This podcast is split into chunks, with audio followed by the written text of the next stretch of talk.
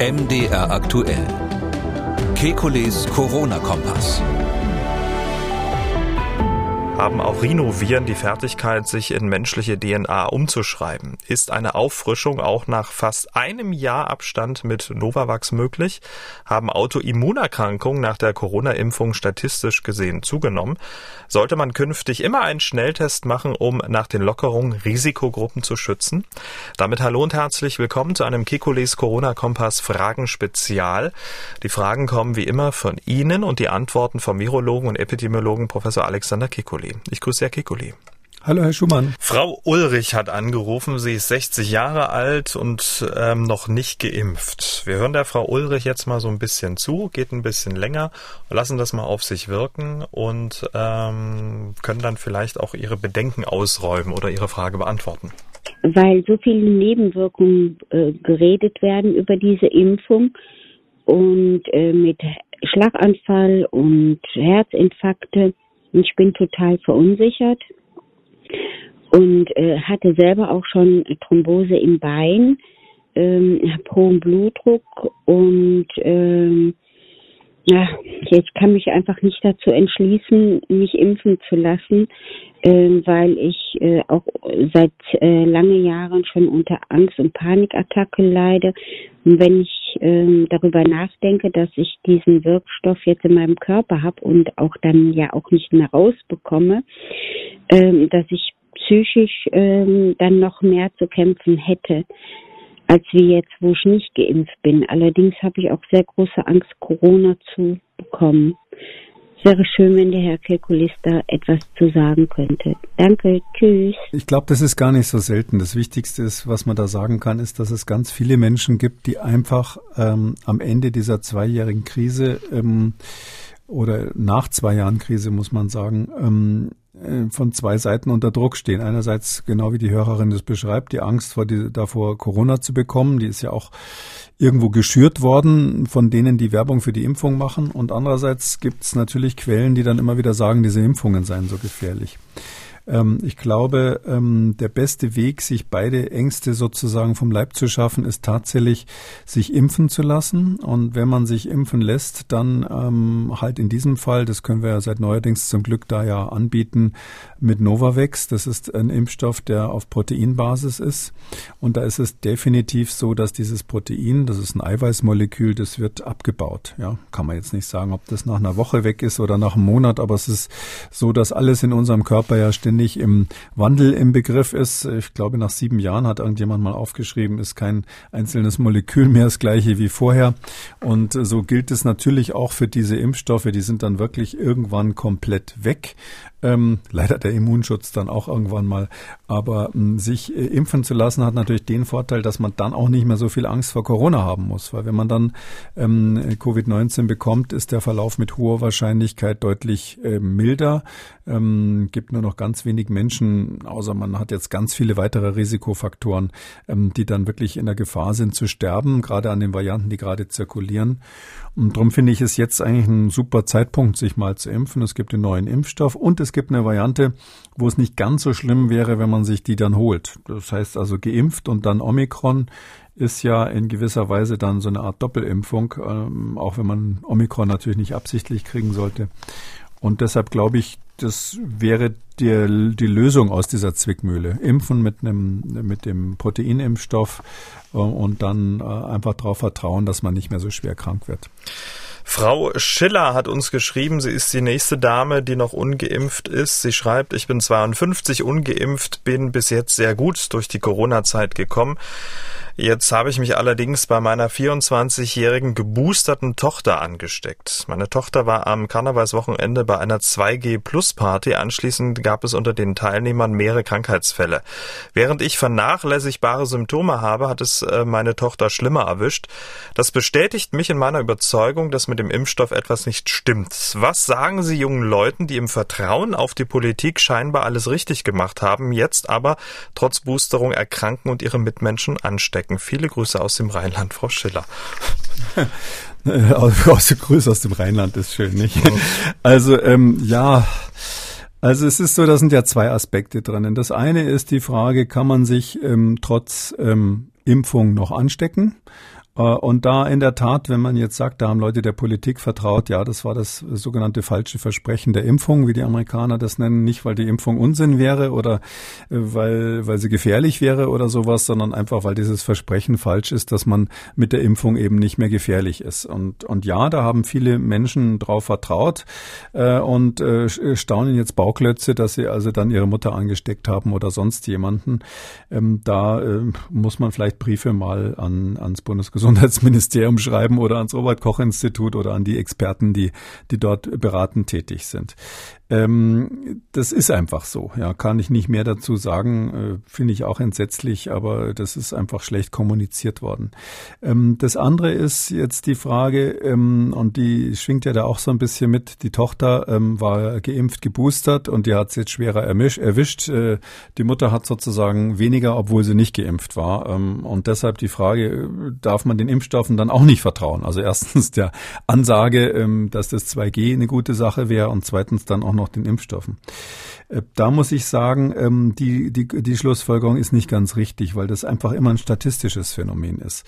Ähm, wenn man zehn Leute hat, die sich mit irgendwas anstecken und selbst wenn die Infektionsbedingungen genau gleich sind, äh, selbst wenn die ähnlich alt sind, äh, wenn man es dann auch abgleicht nach dem Geschlecht und sonst was, hat man unterschiedliche Krankheitsverläufe. Das kennt vielleicht jeder aus seinem eigenen Umfeld. Der eine steckt sich an und liegt hinterher zwei Wochen im Bett und der andere sagt, wieso, ich hatte fast keine Symptome, war doch wohl das gleiche Virus. Man möchte es gar nicht glauben, wie massiv unterschiedlich die Menschen da sind. Das hängt zum einen damit zusammen, wie die genetische Veranlagung ist. Da wissen wir noch ganz wenig, welche Gene eigentlich eine Rolle spielen, dass der eine äh, immer nur gesund bleibt und der andere ähm, häufiger krank wird. Ähm, zum anderen spielt aber auch eine sehr große Rolle, welche verschiedenen Erreger das eigene Immunsystem im Laufe des Lebens schon gesehen hat. Und je mehr, desto besser natürlich an der Stelle. Ähm, und das heißt, ähm, dass natürlich eine 52-Jährige mit einer hohen Wahrscheinlichkeit einfach schon sich mit mehr Viren ausgesetzt hat im Leben als ihre Tochter. Und ähm, das könnte eine Erklärung dafür sein, dass halt bei der Mutter dann ein paar passende Antikörper und ähm, aktive T-Zellen zur Verfügung standen, die halt das Virus in Schach gehalten haben. Und die Tochter hatte halt zufällig die dafür erforderlichen Voraussetzungen nicht. Also es muss nicht genetisch sein, kann auch wirklich ähm, sozusagen die Biografie des Immunsystems sein, die hier eine Rolle spielt. Und ähm, deshalb kann man aus dem Einzelfall nicht schließen, ähm, ich hatte das äh, hier weniger schlimm. Meine Tochter war geimpft, also taugt der Impfstoff nichts. Dafür gibt's äh, riesige Studien, die das dann wirklich mit Zehntausenden miteinander verglichen haben. Und wenn man das dann statistisch auswertet, ist eindeutig, dass jemand, der geimpft ist, vom Risiko her, also von der Wahrscheinlichkeit her, ein viel geringeres Risiko hat, ähm, einen schweren Verlauf zu haben, als jemand, der ungeimpft ist. Also das, das ist so eindeutig wie irgendwas, kaum, kaum bei einem anderen Impfstoff ähm, jemals so genau belegt worden wie hier. Und deshalb würde dieser Einzelfall nicht dagegen sprechen. Frau Kuschel hat unsere Sendung Nummer 284 gehört. In dieser Sendung ging es um eine aktuelle Studie aus Schweden zur reversen Transkriptase nach einer BioNTech-Impfung. Nun hat sie dazu folgende Frage. Und zwar ähm, verstehe ich nicht so recht, äh, dass diese schwedische Studie, die ja sagt, dass die mRNA-Impfstoffe ähm, eventuell doch das Erbgut verändern, ähm, warum das jetzt erst irgendwie ähm, zwei Jahre später erforscht wird. Warum hat man das denn nicht eigentlich gleich gemacht? Das würde mich mal interessieren. Danke, wiederhören. Ja, also ähm, also erstens muss man eine kleine Korrektur machen. Also diese Studie hat gezeigt, ähm, dass tatsächlich die RNA, also dieses Molekül, was dann im Impfstoff drin ist, kopiert werden kann in DNA. Dass das möglich ist beim Impfstoff. Das hat sie gezeigt. Und DNA ist ja das Material, aus dem unser Erbgut äh, besteht, also das, was auch im Zellkern ist. Den einen Schritt, ähm, dass es tatsächlich dann sozusagen da das, das Erbgut verändert, also dass es sich dann einbaut in unsere Chromosomen und dort irgendwas macht, das hat diese Studie konkret nicht gezeigt. Man muss zugeben, sie, sie macht es irgendwie wahrscheinlich, aber sie macht es plausibel, sagen wir mal, aber sie hat es nicht gezeigt. Also es ist nur ein Schritt vor dieser Erbgutveränderung wirklich belegt worden. Aber ja, wir haben die Studie ja, ähm, ich war da auch erstaunt drüber, weil die Methode so wahnsinnig simpel war. Ich glaube, ich habe gesagt, ähm, hätte jeder Doktorand irgendwie machen können. Die haben mit einem ganz simplen Experiment gezeigt, dass es diese reverse Transkriptase gibt ähm, und dass die da aktiviert wird von dem Impfstoff und dass die zumindest in diesem Zellkultursystem wo ja ein bisschen künstliche Situation war, also Leberzellen, die aus dem Tumor eigentlich standen, stammen, die kann man jetzt nicht unbedingt mit normalen Zellen vergleichen. Aber trotzdem in dieser Situation macht, mischt man mal schnell was zusammen und peng sieht man also, ähm, da ist jetzt RNA entstanden, äh, DNA entstanden aus der RNA.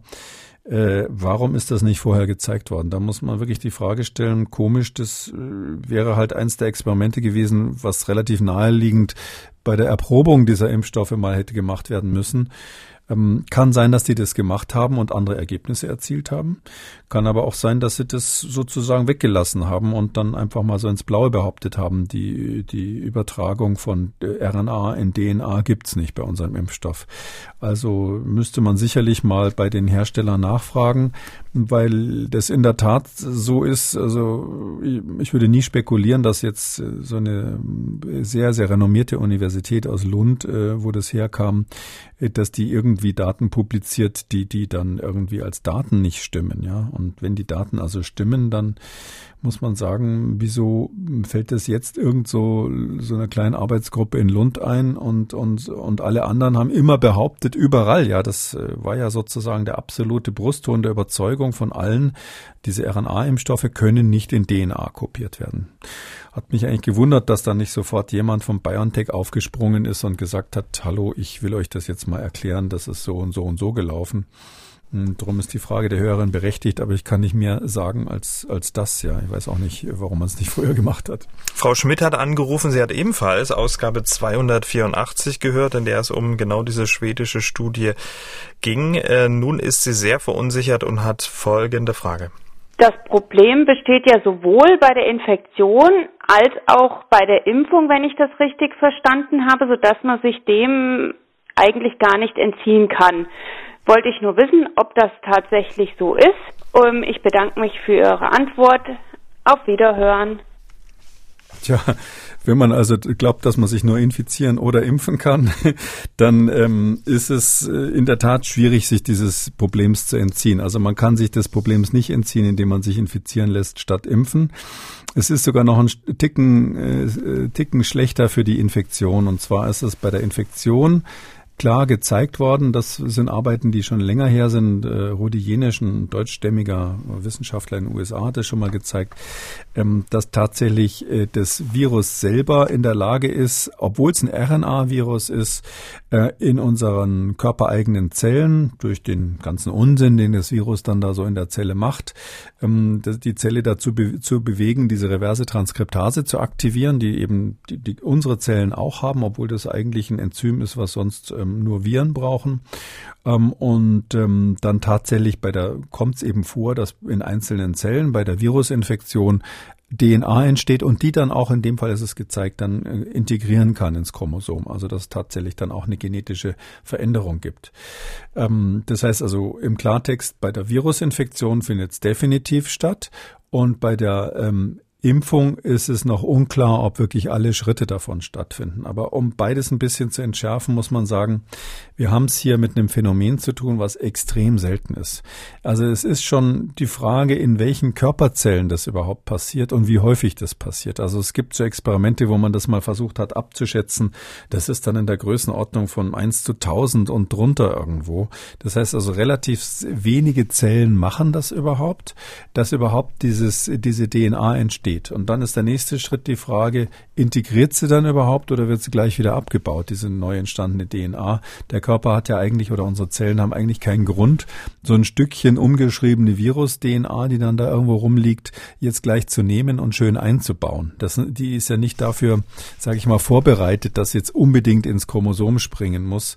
Wir kennen sowas zum Beispiel bei, bei, bei dem Virus, was AIDS auslöst, also bei einem HI-Virus, bei HIV, da ist es so, dass es extra so gebaut worden worden, ein sogenanntes Retrovirus. Das ist extra so konstruiert, dass es besonders gut ins äh, Genom reinspringen kann. Und selbst da ist es ja nicht so, dass dann alle irgendwie Krebs kriegen oder ähnliches, sondern das Virus schlummert halt dann irgendwo im Zellkern und der nächste Schritt, den man sich überlegen muss, ist, dass der allergrößte Teil unserer Erbinformation quasi äh, leer ist, also irgendwie einfach nur so Trägersubstanz, wenn ich mal so sage. Und meistens integriert es dort. Die Wahrscheinlichkeit, dass das jetzt ein wichtiges Gen trifft und dort irgendwas ausnockt, ist noch geringer. Und dann sage ich, ganz am Ende des Tages stirbt dann halt eine so eine Leberzelle, wenn sie, wenn sie irgendwie äh, tödlich getroffen wird durch so eine genetische Veränderung das passiert ja ständig und überall. Also dann wird die halt wegtransportiert und dann hat man halt eine Zelle weniger im Körper. Das heißt also, diese ganze Kausalkette ist jetzt nicht so dramatisch, wie sie von manchen Impfstoffkritikern immer dargestellt wird, sondern ähm, das ist vielleicht ein anderer Vergleich nochmal. Das ist etwas, was auch zum Beispiel passiert, wenn wir in die Sonne gehen. Also wenn wir ähm, in der Sonne sind, dann ist es so, dass die Sonnenstrahlung, der, der UV-Anteil dort, der macht tatsächlich genetische Veränderungen in unseren Zellen, wo wo richtig die Erbinformation, die uns quasi steuert, äh, verändert wird durch, durch, durch Strahlung, die da drauf kommt. Und ähm, deshalb hat ja auch nicht jeder Hautkrebs, ja, sondern da muss man schon einiges tun, um dann ähm, Hautkrebs zu bekommen. Ich weiß nicht, wie viele Sonnenbrände man da hinter sich bringen muss, um dann zehn Jahre, 20 Jahre später dann ähm, ein Melanom zu bekommen. Und äh, das, das verdeutlicht vielleicht ein bisschen, das ist so ein Schießen im Dunkeln. Das Virus macht vielleicht dann am Schluss mal eine Zelle kaputt deswegen, aber ob das irgendeinen Gesundheitsschaden nach sich zieht, ist mit tausend Fragezeichen Fragezeichen und darum sehe ich das relativ entspannt. Herr Wekelzind hat ebenfalls 284 gehört und folgende Anmerkung bzw. Frage. Ich habe eine Frage zum vielleicht möglichen Einbau von SARS-CoV-2 oder Impf-RNA in die menschliche DNA. Falls einem das Sorgen bereitet, müsste man dann nicht auch bei einem Schnupfen durch Rhinoviren diese Sorgen haben, die ja auch RNA-Viren sind? Was bedeuten würde, dass diese Sorge übertrieben wäre, da sich natürlich bei einem Schnupfen niemand diese Sorgen macht? Oder liegen die Dinge bei Coronaviren anders. Viele Grüße. Also bei Rhinoviren ist es meines Erachtens noch nicht gezeigt worden, das sind auch RNA-Viren, ähm, dass die ähm, sowas können, also so eine Umschreibung und Integration äh, ins Chromosom. Aber es gibt eine ganze Reihe anderer Viren, wo das gezeigt wurde. Es ist bei verschiedenen Herpesviren schon gezeigt worden. Es ist bei RSV, diesem respiratorischen Syncytium-Virus gezeigt worden, was bei Kindern Atemwegsinfektionen macht, die schwer sein können. Und noch bei einer Reihe weiterer ähm, Viren, wo man es halt mal ganz gründlich untersucht hat. Aber wie gesagt, das es war immer so, dass es äh, seltene Ereignisse waren, darum findet man das nicht so häufig. Und das kann sein, dass wir jetzt vielleicht im Nachgang zu dieser Corona-Pandemie, wo wir es halt hier jetzt mal beobachtet haben, äh, dann vielleicht merken, dass das ganz viele RNA-Viren machen, dass das ein häufiges Phänomen ist. Und deshalb ist die Überlegung ähm, unseres Hörers da richtig, dass man sagen muss, wir beobachten hier einfach jetzt zum ersten Mal etwas besonders gründlich, aus gegebenem Anlass natürlich, was äh, wahrscheinlich häufiger in der Natur vorkommt. Und ähm, da darf man nicht jedes Mal erschrecken, sonst dürfte man ja gar keine Wissen, naturwissenschaftliche Forschung mehr machen. Und keinen Podcast mehr hören, das wäre viel ärgerlicher. ja. Frau Kaiser aus Chemnitz hat angerufen. Sie ist 81 Jahre alt. Sie ist zweimal mit BioNTech geimpft. Die zweite Impfung war im April 21, also vor fast genau einem Jahr. Nun hat sie folgende Frage. Ich habe mich ein drittes Mal nicht impfen lassen, weil ich erhebliche Nebenwirkungen habe, hatte habe auch Vorerkrankungen. Ist es möglich, mich nach dieser langen Zeit vom 1. April bis jetzt mit dem neuen Impfstoff Novavax impfen zu lassen? Einmal oder zweimal? Oder soll ich noch etwas warten damit? Ist der alte Impfstoff zweimal impfen mit Biotech ähm, äh, inzwischen äh, der Schutz weg oder äh, damit ich mich mit dem neuen Impfstoff impfen lassen kann? Das ist meine Frage. Ich danke Ihnen. Ähm, ja, also das hängt so ein bisschen von der Einstellung dem Risiko gegenüber ab. Aber so wie ich die Hörerin so verstehe, ähm, macht sie sich schon Gedanken, wie kann ich es optimal machen, wie kann ich es am besten machen, äh, mich also auch am besten schützen. Und da würde ich jetzt ein ganzes Jahr nach der zweiten Impfung würde ich schon sagen, ist es sinnvoll, jetzt nochmal eine Impfung zu machen. Wenn sie Nebenwirkungen hatte, dann wäre es wahrscheinlich richtig, Novavax zu nehmen. Jetzt eine Impfung reicht, mal eine Auffrischung damit zu machen. Ähm, und ähm, damit äh, ist man dann auf jeden Fall bis zum Herbst erstmal gewappnet.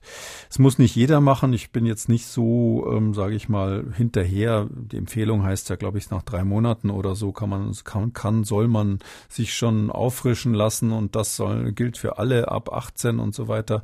Also das finde ich jetzt schon sehr großzügige Indikation. Aber hier bei einer 81-Jährigen, die ein Jahr nicht geimpft wurde, bevor sie sich jetzt im Sommer dann irgendwie was holt und deswegen irgendwie der Urlaub ähm, ins Wasser fällt, würde ich sagen, lieber nochmal einmal auffrischen mit Novavax. Frau Maurer hat ihr Problem verbunden mit einer Frage gemailt. Sie schreibt, nach monatelangen Problemen mit einer Zahnfleischentzündung ist bei mir vor wenigen Wochen endlich leider Lichenplanus diagnostiziert worden. Die Aussichten sind nicht besonders rosig. Es handelt sich um eine Autoimmunerkrankung, für die es keine Therapie gibt und die als nicht heilbar gilt. In der Selbsthilfegruppe, der ich mich angeschlossen habe, sind mindestens 80 Prozent aller Betroffenen der Meinung, dass die Impfung ursächlich dafür verantwortlich ist. Ich war immer ein starker Impfbefürworter und bin selbst dreimal mit BioNTech geimpft. Die ersten Probleme traten bei mir tatsächlich schon kurz vor der ersten Impfung auf, aber die Symptome haben sich danach rapide verschlimmert und ich kann das Gefühl nicht abschütteln, dass die Impfung irgendwie damit zusammenhängt. Nun meine Frage. Gibt es eine Statistik, die zeigt, ob Autoimmunerkrankungen generell nach der Impfung zugenommen haben oder ähm, ist ein zeitlicher Zusammenhang hier einfach zufällig? Da so viele Menschen geimpft wurden, könnte man ja alle Krankheiten, die danach auftreten, als Resultat der Impfung betrachten, es sei denn, es gibt statistisch eine signifikante Zunahme der Fälle. Für eine Antwort Antwort wäre ich dankbar. Viele Grüße. Tja, liebe Frau Maurer, das war ja schon eine kurze Abhandlung über alle Möglichkeiten, die es hier gibt. Es ist genau so. Ähm, wir haben leider keine Statistik, äh, Gesamtstatistik dazu. Ähm, es gibt Beobachtungen tatsächlich, dass nach der Impfung einzelne äh, Einzelfälle immer wieder von Autoimmunerkrankungen, wo man sagt, auch die Ärzte dann das Gefühl hatten, da gab es eine Verstärkung.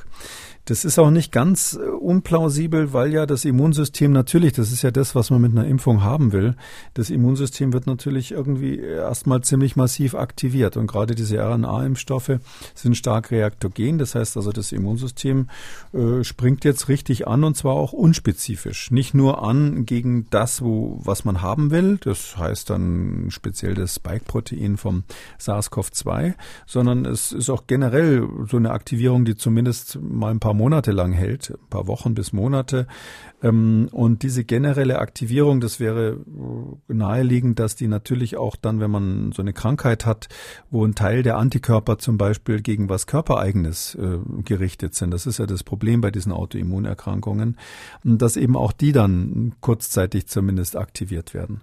Die Hoffnung ist immer so ein bisschen, dass man ähm, durch Impfungen so da nicht mehr kaputt macht, als man Positives bewirkt, weil dieser Effekt vorübergehend ist. Also das ist klar, dass das nicht ewig ist, sondern es ist so eine Aktivierung, die gibt sich dann wieder und ähm, die Patienten, die Autoimmunerkrankungen haben und dann vereinzelt berichten, ähm, dass es da zu einer Verstärkung gekommen ist, die, das geht ja dann normalerweise auch wieder zurück ähm, so dass man jetzt grundsätzlich diese Frage, die, die unter Fachleuten oft diskutiert wird, sagt, auch Menschen mit Autoimmunerkrankungen sollen sich impfen lassen. Das hat jetzt gar nichts mit der SARS-CoV-2-Impfung zu tun, sondern ganz generell, die sollen sich impfen lassen, wie alle anderen auch, weil diese Verstärkungseffekte, die man vielleicht einzeln beobachtet, ne, eben dann auch ähm, von selber wieder weggehen ähm, die interessante Studie dann zu sagen, insgesamt gab es dann beim Verlauf aller Autoimmunerkrankungen, wenn man das dann mal zwei Jahre später Revue passieren lässt, gab es da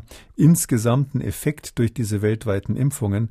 Das wird sicher gemacht werden, aber dafür gibt es absolut bisher, muss man sagen, noch keine Daten. Und ähm, dass 80 Prozent der Betroffenen glauben, dass es mit der Impfung zusammenhängt, ja, naja, es wurden eben, Sie, Sie haben es selber gesagt, es wurden so viele geimpft, ja. Das, ähm, ich war früher mal Notarzt und wenn man als Notarzt ähm, ist man ja manchmal tatsächlich am Freitag den 13. unterwegs. Das fand ich immer total interessant, weil wenn Sie am Freitag den 13. machen Sie als Notarzt genau das gleiche wie immer. Sie kommen zu lauter Menschen, die irgendwie echt verdammt Pech gehabt haben. Ja, der eine hat sich übel in den Finger geschnitten, der nächste hat den ersten Herzinfarkt seines Lebens, der dritte hat einen blöden Aus Autounfall gebaut, sonst was, ja, auf der Banane Bananenschale ausgerutscht. Und jeder sagt Ihnen, Mensch, heute ist Freitag der 13., daran liegt's. Ja, aber die Zahl der Fälle ist natürlich nicht mehr oder weniger als sonst. Das heißt also, klar, wenn Ihnen was Blödes passiert und Sie haben noch irgendwie so eine Assoziation dazu, die kausal sein könnte, dann zieht der Mensch das zusammen. Und deshalb denken natürlich alle, die jetzt zum ersten Mal so einen Lichenplanus haben oder eine andere Autoimmunerkrankung, sagen, Mensch, es lag an der Impfung. Ähm, aber das ist eben typisch menschlich und hat nichts mit Statistik zu tun. Vielleicht können wir noch Lichenplanus kurz erklären? Das ist was sehr Unangenehmes, sind so Knötchen, ne? dass man das vielleicht Ja, auch da äh, muss ich jetzt Oder zugeben, bin jetzt in der. Dermatologie nicht so super fit, aber das ist so eine der Erkrankungen, wo es zu so einer, ja, so einer Verhornung auch der, der Haut kommt. Ähm, Das breitet sich langsam aus. Äh, Kann manchmal, die Prognose ist nicht immer so schlecht. Es kann manchmal einfach über lange Zeit auch kontinuierlich äh, bleiben, gibt verschiedene Unterformen und ähm, es ist letztlich ja eine der Autoimmunerkrankungen, wo man halt keine spezifische Therapie hat. Aber ich würde jetzt auch nicht sagen, dass das eine Horrordiagnose ist. Es gibt äh, viel schlimmere Sachen. Es gibt viele Menschen, die damit leben können. Kommt halt immer ein bisschen darauf an, wo das dann ist. Mm, Wenn es jetzt tatsächlich im Bereich des Zahnfleisches ist, ist es natürlich äh, eine unangenehme Sache. Diese Dame hat angerufen, sie beschreibt gleich mal die Situation in ihrer Familie und danach hätte sie gern eine Einschätzung von Ihnen dazu. Wir hören jetzt erstmal zu. in einer Familie, da sind alle dreimal geimpft und da ist aber eine gesundheitlich sehr angeschlagene Person und das hat sich auch noch verstärkt in der Corona-Zeit. Jetzt sind ja überall die Lockerungen angesagt und die übrigen Familienangehörigen wollen immer gerne nun auch wieder an dem ganzen Leben teilnehmen.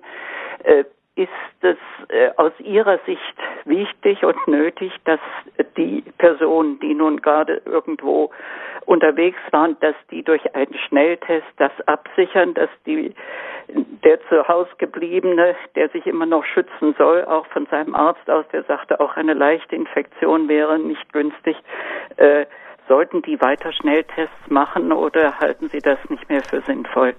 Tja, meine Frage stellvertretend für Tausende, Zehntausende Familien in Deutschland. Ja, das wird jetzt, das wird jetzt in nächster Zeit ein Riesenproblem natürlich.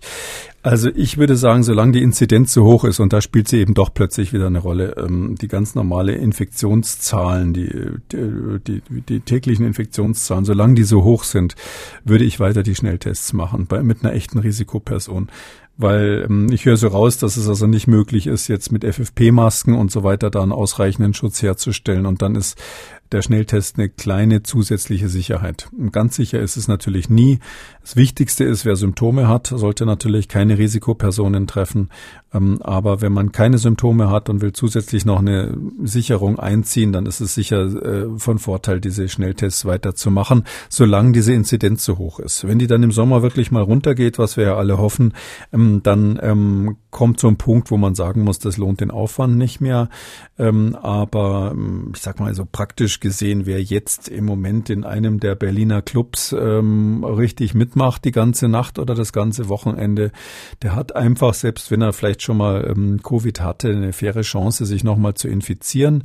Das wird dann ähm, meistens keine schlimme Erkrankung sein, aber wenn man natürlich dann so einen Risikopatienten in der Familie hat, dann muss man alles tun, um zu verhindern, den anzustecken. Damit sind wir am Ende von Ausgabe 288 Fragen Spezial. Vielen Dank, Herr Kekulé. Gerne, bis dann, Herr Schumann. Tschüss. Sie haben auch eine Frage. Dann schreiben Sie uns an mdraktuell-podcast.mdr.de oder Sie rufen uns an. Das kostet nichts. 0800 300 22 00. Kekules Corona-Kompass als ausführlicher Podcast unter Audio und Radio auf mdr.de, in der ARD-Audiothek, bei Spotify, Amazon, Podcasts, bei YouTube und überall, wo es Podcasts gibt. An dieser Stelle wie immer eine Podcast-Empfehlung. Hören Sie doch mal in den Podcast Tabubruch rein. Der Podcast über die Schicksale hinter den Nachrichtenmeldungen. Und in der aktuellen Ausgabe berichtet die Sektenaussteigerin Sophie über ihre Kindheit bei den Zeugen Jehovas und ihren Ausstieg. Tabubruch überall, wo es Podcasts gibt. MDR aktuell. Kekules Corona-Kompass.